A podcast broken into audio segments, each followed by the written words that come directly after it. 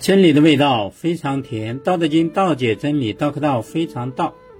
今天我们讲《道德经》的第五十五章：含德之后，比于次子。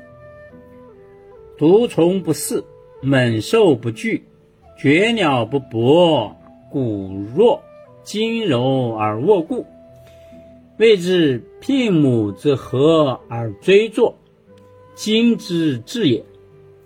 终日好而不煞。何子之也？知和曰长，知长曰明，一生曰祥，心死气曰强。后面这一段呢，物壮则老，谓之不道，不道早已啊，跟前面的第三十章呢重复。含德之后，比于次之。这个含呢，就代表着包含或者容纳，容纳道德品行的程度。有多深厚，可以和出生的婴儿进行比照。次子呢，就是出生的婴儿。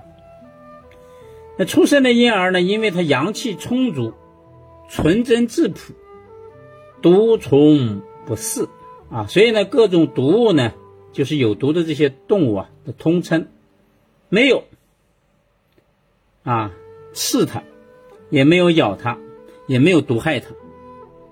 你看那些毒虫啊，它尾部都有一根刺，哎，它会用那个刺来扎你。就说道德品行呀厚重的人啊，就跟那个出生的婴儿一样。哎，那动物啊，它身上虽然有毒，但是它也不刺你。猛兽不惧，凶猛的野兽啊。它也没有用爪子去抓取你，绝鸟不搏，就是会飞的这种禽兽，它也不会用它的翅膀啊去那个捕捉你啊或者拍拍击你。骨弱筋柔而握固，你像出生的婴儿啊，他的骨骼呀柔软，他的肌腱啊或骨头上的韧带，它都是比较柔软的。但是如果他把手指弯曲握成拳头，就会特别的牢固。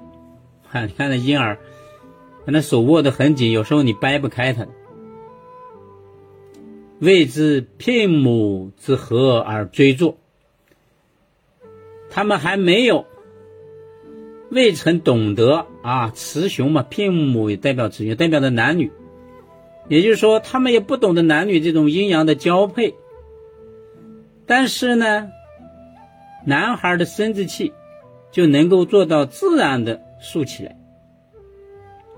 这是什么原因呢？精之至也，这就是他们与生俱来的繁衍生殖的精气和灵气的作用所达到的效果呀。终日好而不煞。一天呀，到晚就是哭啊喊啊，但是他们没有出现声音的嘶哑，这是为什么呢？和之至也，这是因为他们的阴阳调和的能力啊达到的效果呀。知和曰长，那懂得阴阳调和，使之和谐，这呢就叫做永恒之物的规律啊。这就是道的规律。知常曰明，啊，懂得应用道的这个规律呢，就叫做明智。一生曰祥，如果有好处啊，对生命的延续发展给予促进帮助的，这个就叫祥啊，就叫福嘛，有福之人啊，也是一种吉利的表现。心使气越强。如果人啊，他的心识和精神能够做到支配自己的意气和感情的话，这个就叫强盛。我们经常讲意气用事啊，这个意气呢是褒义词啊。物壮则老，然而不管任何物质或者物体或者事物，如果太过于雄壮强盛的话，就会走向衰老，直到寿终。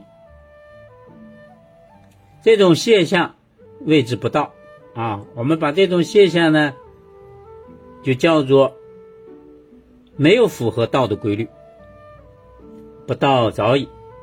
如果你没有符合道的规律，就要及时的，这个早呢，就是在出现问题之前，你就把它停止，这就是符合道了。